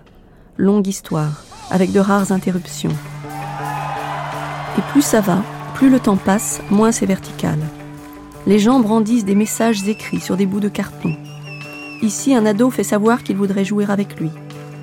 Ici et là, des filles écrivent Je suis Courtney Cox pour aller danser avec lui sur Dancing in the Dark. Ici, un môme sur les épaules de son père qui lui a soufflé qu'il devrait réclamer un hug et chanter Sunny Days. Et il les fait monter sur scène, l'ado, auquel il prête une guitare, le mouflet qu'il prend dans ses bras, l'une des filles devenue reine d'un soir. Ce qui est drôle, c'est que ces inconnus ne tremblent pas vraiment, juste un peu. En tout cas, ils ne perdent pas leurs moyens. On dirait qu'on est entre nous dans cette arène d'au moins 20 000 personnes. Springsteen a construit un petit monde qui s'étend sur trois ou quatre générations, dont il est le centre, mais pas le dieu ni le gourou, juste un type en sueur qui veut bien être la bande-son de nos vies puisque ça soulage la sienne. C'est moins à vivre qu'en 1975. C'est une grosse bringue festive où tout le monde a rejoint l'état d'imbécile heureux, a les yeux rivés vers la scène, mais avec des images intérieures qui lui sont propres. Une salle immense qu'il peut réduire au silence religieux d'un club lorsqu'il entame une balade, ou dont il peut faire sauter les plombs quand il envoie un mur de son. Il se dit là-bas aux États-Unis que les salles européennes sont les plus accros, les plus captivées. Springsteen a souvent confié être bluffé par l'écoute de public ne parle pas sa langue. Le public euh, en France et dans l'Europe en général, c'était vraiment fidèle à Bruce. Je pense qu'il est le plus grand public de l'Europe, de les États-Unis, presque. Euh, et toujours, et il me dit euh, quand il chante le le slow, comme on dit, le ballade, en Europe, en France, le public est vraiment quiet. Et quand on fait la même chose chanson aux États-Unis, le public prend le hot dog. en Europe et en France, euh, la musique c'est une part de la culture. Aux États-Unis, la musique c'est part de la show business. Je pense que ça c'est la différence ici. Eh bien, ces fans l'adorent tout autant ici, mais c'est vrai que c'est un peu différent. Je ne sais pas trop en quoi, je ne peux pas l'expliquer.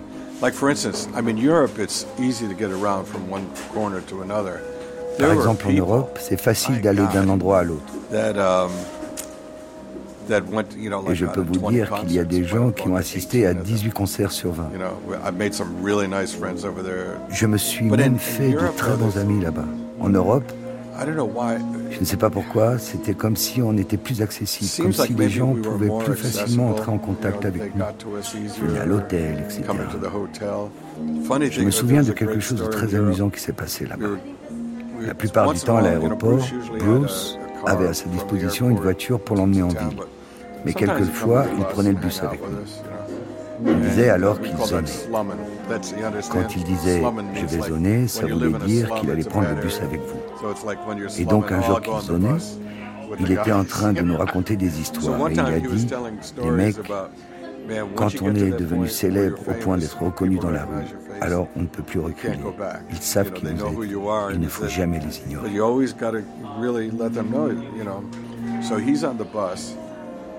Et donc, il était dans le bus en train de parler à 4 ou 5 d'entre nous. Et il tournait le dos à une fenêtre latérale.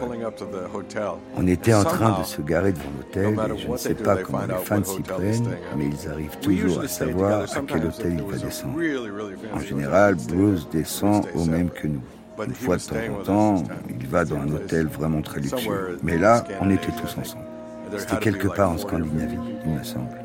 Il y avait là une quarantaine ou une cinquantaine de personnes qui l'attendaient. Alors je lui ai dit, Bruce, retourne-toi, tu vas pouvoir me montrer tout le respect que tu as envers tes admirateurs. Il s'est retourné et nous a dit, bien les enfants, après les beaux discours, passons à l'action. Je suis sûr qu'il aurait fait ça de toute façon. En tout cas, il est resté un bon moment à parler avec eux.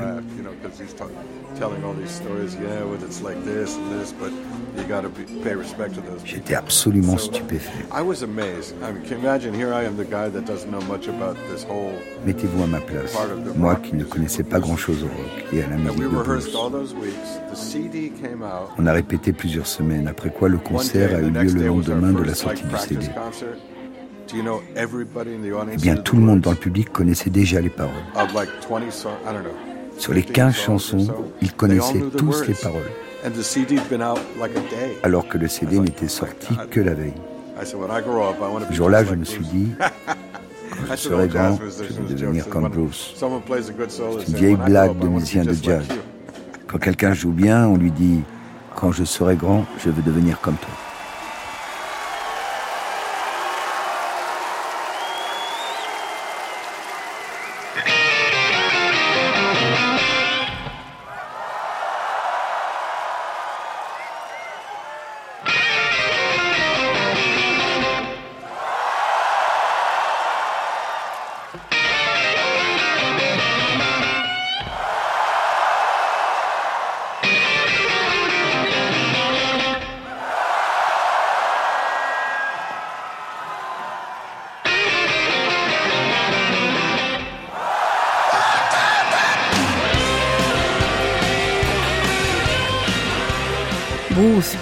Au moindre silence.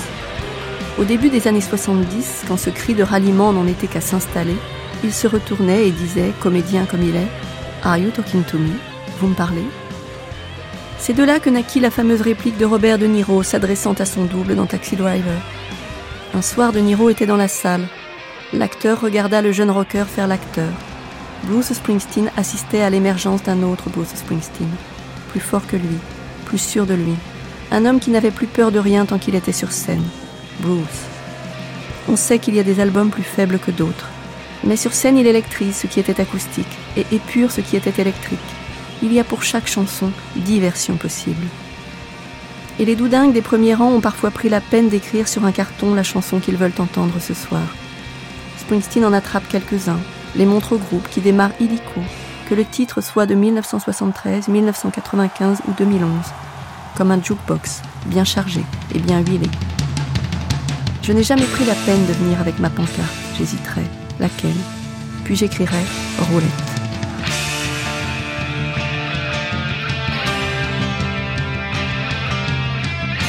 Roulette, c'est une énième décharge d'adrénaline. Elle raconte l'accident de la centrale nucléaire Three Mile Island en 1979 en Pennsylvanie.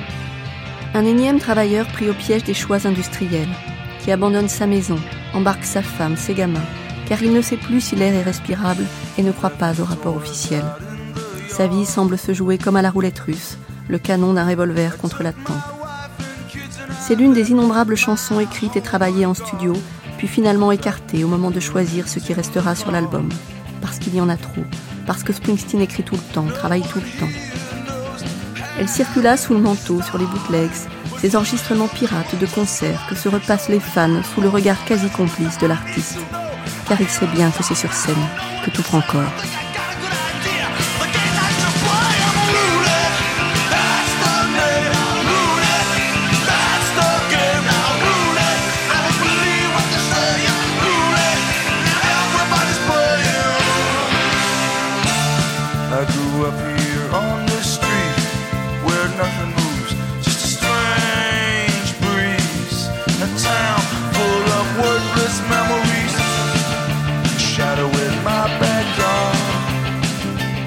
Il a bientôt 68 ans. Lui et ses musiciens ont sûrement l'impression de jouer comme au premier jour, voire mieux qu'au premier jour. Mais ce qui a changé, c'est le monde autour d'eux, qui digère tout ce qui a été marginal, et laisse même dire que le rock est en phase terminale. Ils ont commencé sous la menace de la police anti-émeute. Ils sont aujourd'hui les dieux d'un stade où la loge VIP est pleine. Autant dire qu'ils sont devenus inoffensifs. Mais Springsteen fait comme s'il ne le savait pas. Dans sa tête, sur son ring, rien n'a changé. Sur scène, il pousse les, il pousse les limites. Euh, moi, je ne sais pas combien de fois je, l'ai vu, mais euh, à chaque fois, euh, il sort mais épuisé. épuisé. J'avais fait un plan magnifique d'ailleurs, une fois. Je crois que c'était aux États-Unis, mais je, je serais incapable de dire où. Dans, dans un stade, il fait. Euh, on a fait un plan séquence, un travelling arrière, lui sortant de scène. Et là, il y a tout un parcours jusqu'à sa loge, qui est long, tu vois, qui est, je sais pas, de 200 mètres, quoi. Avec sa gratte, mais épuisé, quoi, vidé, littéralement vidé. Et, j'ai un plan sublime. Euh, vraiment qui éclaire tout. cest tu peux pas aller plus loin, ou alors c'est euh, oxygène, réanimation.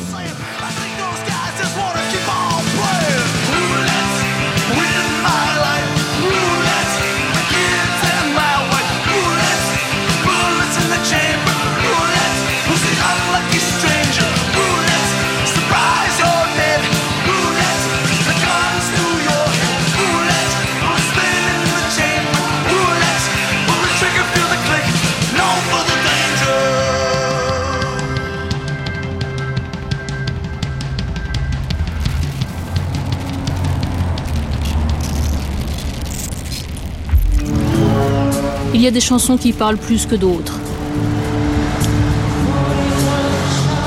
France 2, journal de 20h en 2001. Celle-ci parle de mort, d'injustice et d'Amérique. Elle parle d'Amadou Diallo, ce jeune homme dont les murs du Bronx gardent le souvenir plus de deux ans après le drame. C'est un Africain immigré qui a été tué par la police.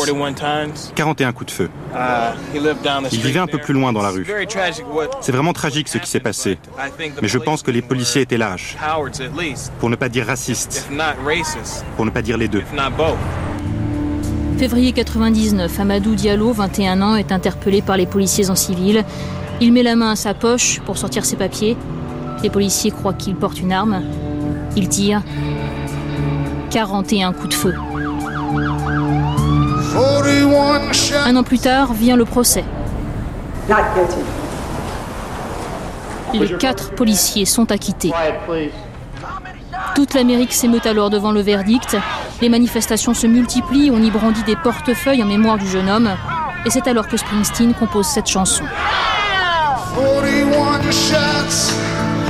Lena gets her son ready for school. She says, On these streets, child Mon point de vue, c'est que l'affaire Diallo, c'est une métaphore, le reflet d'un problème qui concerne beaucoup de monde. C'est cette impression que ces gens ne sont pas considérés comme des citoyens à part entière. Quelque chose d'important leur est refusé. On ne les considère pas comme de vrais Américains. Et c'est ça le sens du titre. Ce qui se passa ensuite, c'est que la police new-yorkaise appela au boycott des concerts de Bruce Springsteen. Ce qui voulait dire qu'elle n'assurerait pas la protection de sa sortie de scène. C'est ce qui se passa au Shea Stadium de New York et ça n'était pas bien grave. Springsteen chanta sa chanson. Le gars que tout le monde avait adoré criant Born in the USA chantait ici qu'on peut se faire tuer juste en vivant dans sa peau d'Américain. La peau noire est une peau d'Américain. Le message était clair, et le saxo de Clarence Clemens, tel un gospel, concluait la chanson.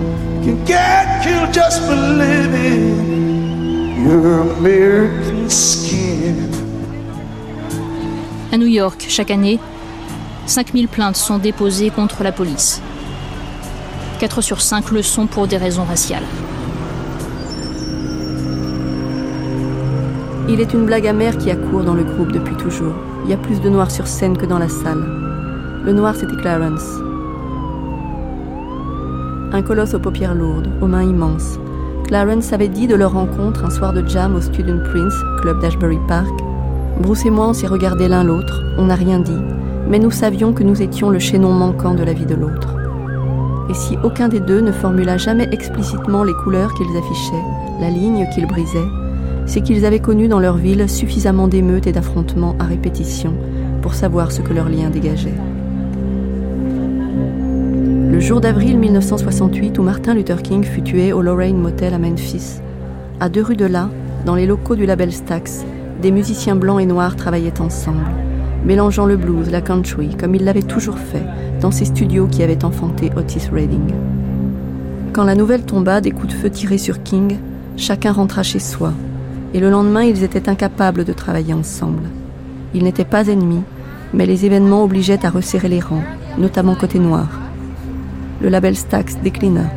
Il renaîtra ensuite en emblème de la black music. C'est à peu près à la même époque que Springsteen et ses acolytes montèrent sur scène. Un groupe mixte n'allait pas de soi, se rappelle Vinnie Lopez, alors batteur du groupe. Wow. On a fait une première partie. Euh, où était-ce? Ah oui, à Kent State, Ohio. Kent State. C'était pour les Black Hawk, Arkansas. Et ça ne me gêne même pas de citer leur nom.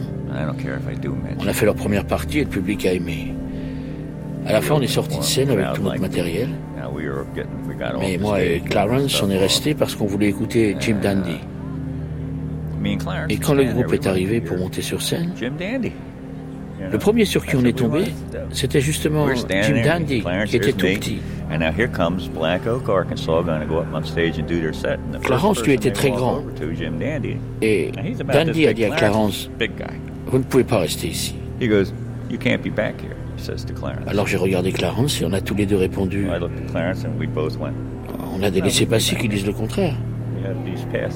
Et à Clarence, il a dit Toi, tu ne peux pas. Alors j'ai glissé à l'oreille de Clarence T'inquiète, je te couvre. On n'a pas bougé et on l'a regardé de haut parce qu'il était tout petit. Et Clarence était vraiment grand, encore plus que moi. Et puis ils sont entrés sur scène. Ils ont joué leur premier morceau. Et Jim Tandy n'arrêtait pas de regarder dans notre direction pour voir si on était toujours là. Alors on s'est mis d'accord et d'un seul coup on leur a fait. Et puis on s'est tiré et on est allé retrouver nos potes de collège au bar du coin avec qui on s'est bien amusé. On n'avait aucune raison de se laisser traiter ainsi par qui que ce soit. Et on ne s'est donc pas laissé faire. J'aurais voulu faire plus, écrit Springsteen à ce sujet dans ses mémoires. Il y évoque les quelques fois de sa carrière où le public était noir comme de véritables défis, comme lors de son passage en Afrique via la tournée Amnesty International en 1988. En Côte d'Ivoire, ex-colonie française, je me suis produit devant un stade entier où tous les visages étaient noirs. Je, je comprenais enfin ce que Clarence devait ressentir. Notre groupe, c'était un noir et sept blancs du New Jersey. Est-ce que ça allait prendre? Est-ce que la punk soul du Jersey Shore, avec sa rythmique jambes de bois et 4-4, allait parler à un public habitué au déhanché, à la souplesse des rythmes afro? En tant que tête d'affiche, on montait sur scène en dernier. J'ai senti une sueur froide perler sous ma veste noire et ma chemise. On a choisi l'option frappe nucléaire en attaquant directement avec Born in the USA. Le temps a suspendu son vol. Et puis, ça a été l'explosion. La foule s'est déchaînée en un gigantesque mouvement collectif, électrisé, comme si tout le monde nous donnait soudain son accord. Il y a chez lui comme un regret. Le rock est devenu une musique de blanc. Et si en amateur de soul, il embauche sur scène choristes et joueurs de cuivre noir, ça ne change rien à l'affaire. Quelle que soit la jauge de la salle, que des visages pâles dans son public. La musique est comme les villes, un constant métissage qui redéplace les lignes, mais où finalement chacun reste dans ses quartiers. À New York, il est une brochette de musiciens, joueurs de cuivre, de blues, de jazz, habitués aux clubs confidentiels, au sous-sol de Harlem et aux églises, qui se souviennent du jour où ce rocker des stades fit appel à eux. Il allait revisiter le folk américain, les chansons de Pete Seeger, ce qui faisait plaisir à Hart Barron, jazzman jovial et grisonnant, joueur de trombone, de tuba et de pipeau. Pete Seeger was like oh, the preeminent, Pete Seeger uh, est un très grand chanteur de folk. Il banjo, il chantait, il a fait partie du mouvement des activistes socialistes comme Woody Guthrie uh, et tous ces chanteurs du protest. Woody Guthrie, all these political protest songs and au moment où les syndicats se développaient dans la première moitié du XXe siècle, c'était des chansons comme euh, We Shall Overcome, ce genre de chansons que Bruce a reprises et qui étaient affiliées à Pete Seeger. Beaucoup de vieilles chansons très fortes, pas toutes écrites par lui, Mais Pete faisait partie de toute cette organisation dont on aurait bien besoin maintenant. Il a eu la chance de mourir avant que ce pays tourne mal, comme c'est le cas aujourd'hui. Ça vous a surpris qu'un artiste comme Springsteen reprenne Pete Seeger Très honnêtement, je ne connaissais pas grand-chose sur Bruce avant que je travaille avec lui. Il y a d'ailleurs eu quelques moments assez amusants à cause de ça. Mais quand on regarde son histoire, on voit bien qu'il écoute beaucoup de musique et a beaucoup de respect pour tout ce qui a été fait avant lui.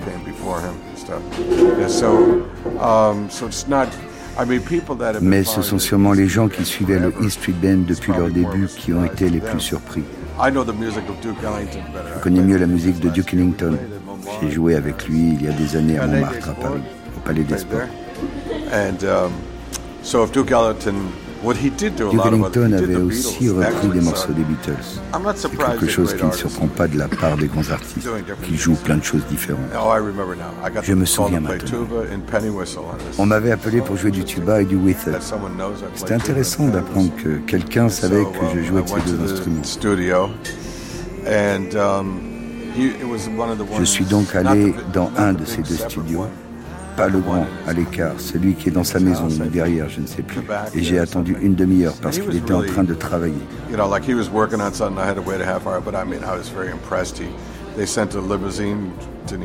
Et j'ai été très impressionné. On a envoyé une limousine me chercher à New York. Et il est resté jusqu'à ce que j'ai fini. C'est-à-dire quatre heures plus tard. La première heure, je n'ai fait qu'attendre parce qu'il travaillait sur autre chose. Et au milieu de la séance, Patty l'a appelé et elle lui a dit Hé Bruce, c'est ta femme. Elle veut savoir si tu peux passer prendre les enfants à l'école aujourd'hui. C'était marrant. Ça s'est bien passé, on a bossé sur quelques trucs. J'ai dû pas mal travailler parce qu'il n'y avait rien d'écrit. Il a fallu que j'apprenne les airs à la flûte dans plusieurs tonalités différentes. J'avais apporté avec moi 15 whistles différents.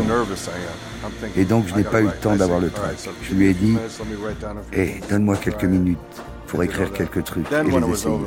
Et quand j'ai eu fini, là je lui ai dit, ok Bruce, maintenant je peux avoir le track. Il a été très sympa. Et ça a tout de suite été agréable de travailler avec lui. Et le plus dingue, c'est qu'on m'a rappelé une semaine après pour remettre ça. Je crois même que c'est lui qui m'a appelé. Il m'a dit, salut, on a quelques concerts. Tu veux en être J'ai répondu, ben ouais, bien sûr, génial. Et c'est comme ça que ça a commencé. C'était encore un secret industriel et un possible accident industriel quand le journaliste Dave Marsh reçut l'album des mains de sa femme, qui n'est autre que Barbara Carr, grand Manitou du management de Springsteen. Un jour, ma femme m'a apporté le nouveau disque de Bruce et m'a dit que je pouvais l'écouter à condition que je n'en parle à personne. Par la suite, je lui ai dit, Barbara, je ne comprends pas pourquoi tu t'inquiétais tant que je parle de ce disque. Parce que si j'avais dit aux gens que le nouveau disque de Bruce Springsteen était constitué de chansons de Pete Seeger, de folk song, avec un orchestre de 20 musiciens, ils m'auraient répondu sans hésiter Mon pauvre Dave, tu es devenu complètement dingue. Personne ne peut faire une chose pareille. Et pourtant, il l'avait fait. Et ce que je retiens le plus de mon expérience avec Bruce, c'est qu'on ne peut jamais dire ce qu'il est capable de faire. Et lui-même d'ailleurs ne le sait pas non plus, jusqu'à ce qu'il essaye. En tout cas, je ne l'ai jamais vu parvenir au stade de jouer un morceau en public sans que ce ne soit un succès. C'est ça la réalité. Alors que ce soit du punk ou pas, on s'en fiche. Bruce Springsteen n'a jamais suivi aucun courant. Bruce Springsteen a été son propre maître, comme peu de gens ont été capables de l'être.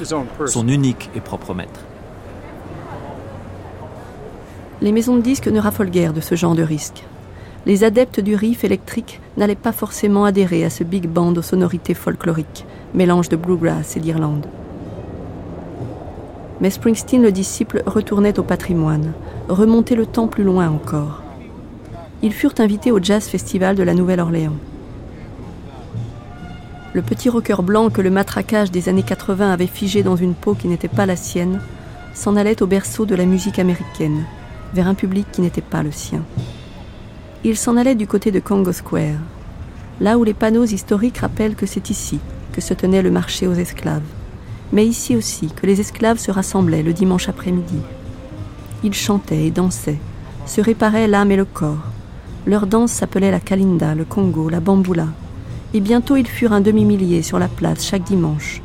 Tout le quartier vibrait par la grâce d'une musique unique au monde, mêlant le tam-tam endiablé, les lamentations du banjo et la magie d'un saxophone importé par des troupes coloniales françaises qui ne savaient pas s'en servir.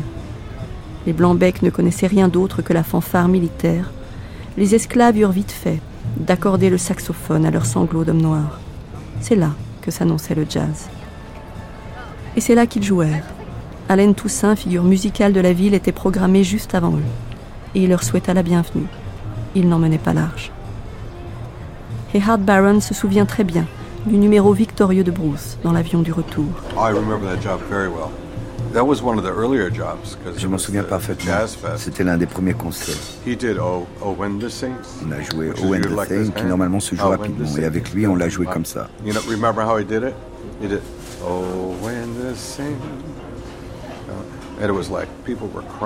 Et les gens ont pleuré.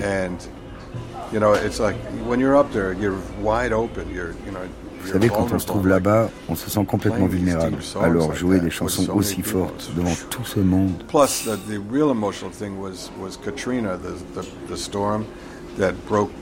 Ce qui avait de particulièrement émouvant, c'est que ça s'est passé juste après l'ouragan Katrina. et cette ville était complètement dévastée.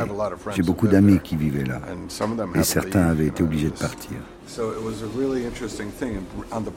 Dans l'avion du retour, Bruce a dit Les mecs, j'adore ce genre de parce que normalement, le public présent est déjà acquis quand il en. C'est lui qu'on vient voir. Alors que là, il y avait plein de gens qui étaient venus pour écouter du jazz ou autre chose.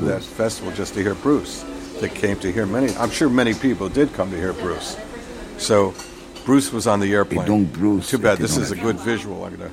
Dommage, c'est très visuel comme scène. Vous savez, quand on pêche, on lance la ligne, on la ramène, on la relance et la ramène pour appâter le poisson. Il a dit, j'ai lancé la ligne 4 ou 5 fois de suite et d'un seul coup, j'ai senti que ça mordait. Et il a joué. Il a joué entre ses doigts, comme un crochet. Il était aux anges. C'est vrai qu'il n'est pas du tout du genre à se dire Oh mon Dieu, comment je vais faire Mais il savait parfaitement que ce n'était pas gardé. En plus, c'était les débuts de ce groupe. Et je vous jure qu'il a eu d'incroyables standing ovations à chaque concert.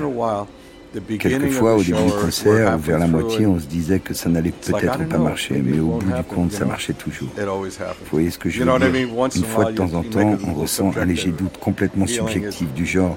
est-ce qu'on y tient ou pas? Et puis finalement, oui, à chaque fois, on y tient. Hart était d'humeur aussi joviale la première fois que je l'ai rencontré. C'était le soir de l'ultime concert de cette tournée, Pete Seeger Sessions, en plein air, à Holmdale, New Jersey, juin 2006. Trop long d'expliquer comment je connaissais le joueur de trompette de la bande, Mark Pender. Il m'avait dit Allez, viens. Rien de plus. J'ai pris un aller-retour sur trois jours dont le prix équivalait à mon loyer, un Lexomil pour dormir dans l'avion, une fois à New York un train de la New Jersey Transit à Penn Station. Arrêt ensuite dans une obscure gare. Là, un bus emmenait les fans jusqu'à Holmdale, où, soit dit en passant, on a trouvé la première trace du Big Bang, en 1931. C'était un bus jaune, celui des écoliers américains. On n'a plus d'âge dans ces moments-là. Un ticket et un pass backstage m'attendaient à l'entrée. Après le concert, me voilà de l'autre côté, backstage, là où disparaissent les musiciens quand ils sortent de scène. Je retrouve Marc et Françoise, sa femme. Springsteen est invisible, probablement en train de reprendre son souffle dans une loge. Un restaurant de Ramson, la ville voisine où il habite alors, a été privatisé pour fêter ce dernier concert d'une tournée mondiale de plusieurs mois. Je ne demande rien. Je regarde simplement autour de moi. Marc et Françoise me disent qu'ils ont l'autorisation de m'emmener avec eux. C'est tout près, à dix minutes en voiture. Un restaurant à viande, tout en bois. Nous entrons. Il est déjà là, Je le devine tout de suite au milieu des siens. Nous approchons. Marc me présente. Je lui serre la main, lui dis ce qu'on dit dans ces moments-là, mon plaisir de le rencontrer. Il sourit et me rend la politesse. C'est tout. Il va des uns aux autres et je le suis des yeux. Plusieurs fois, il étreint des proches, des musiciens. Il est souriant, répond à toutes les sollicitations. Mais il semble ailleurs, redescend doucement de scène. Et me voilà au fond du restaurant, à glisser un plateau sur une coursive pour remplir mon assiette. Hart, le tromboniste, est à ma droite, qui égrène pour moi les salles où il a joué en France. Bruce est juste après lui, avec son plateau également. Il hoche la tête et sourit aux histoires d'Art, habitué depuis des mois qu'ils tournent ensemble, à sa gouaille et à ses souvenirs. Hart, c'était d'ailleurs le dernier à quitter la scène. Il jouait le récalcitrant, alors qu'en vérité c'est Springsteen qui n'a jamais envie de sortir de scène.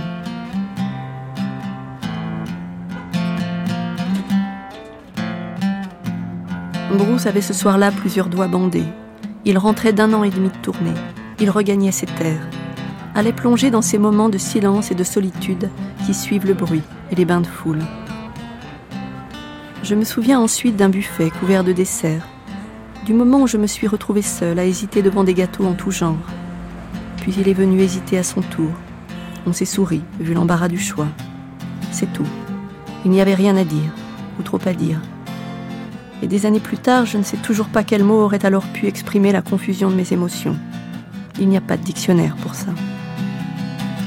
Souvent, quand je repense à cette scène, je l'associe à un moment du film de Chaplin, La ruée vers l'or. Lorsqu'ils sont affamés et que l'un des types finit par voir l'autre en poulet. Ce que mes yeux dévoraient n'étaient pas les gâteaux devant moi, mais l'homme à côté de moi.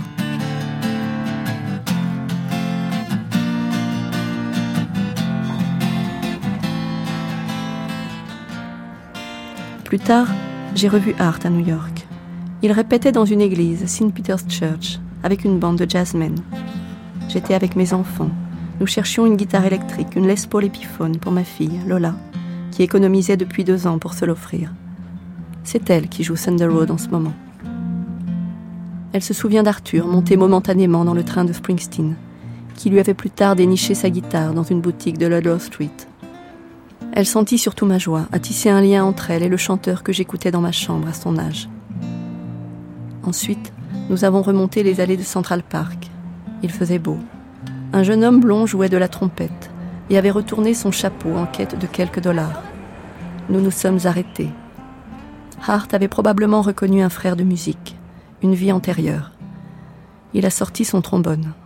Il avait joué avec Duke Ellington, Stevie Wonder et Bruce Springsteen mais il avait envie d'accompagner celui-là aussi. À deux, il faisait plus de bruit, gagnait plus d'argent. Tout a bien sûr fini dans la poche du trompettiste. Un jeune russe venu pour deux mois avec un visa touriste, car il rêvait de jouer la trompette à New York. Nous avons continué la balade, moi, mon fils, ma fille et sa guitare, Hart et son trombone. C'est ça être fan de Springsteen, une collection de grands souvenirs.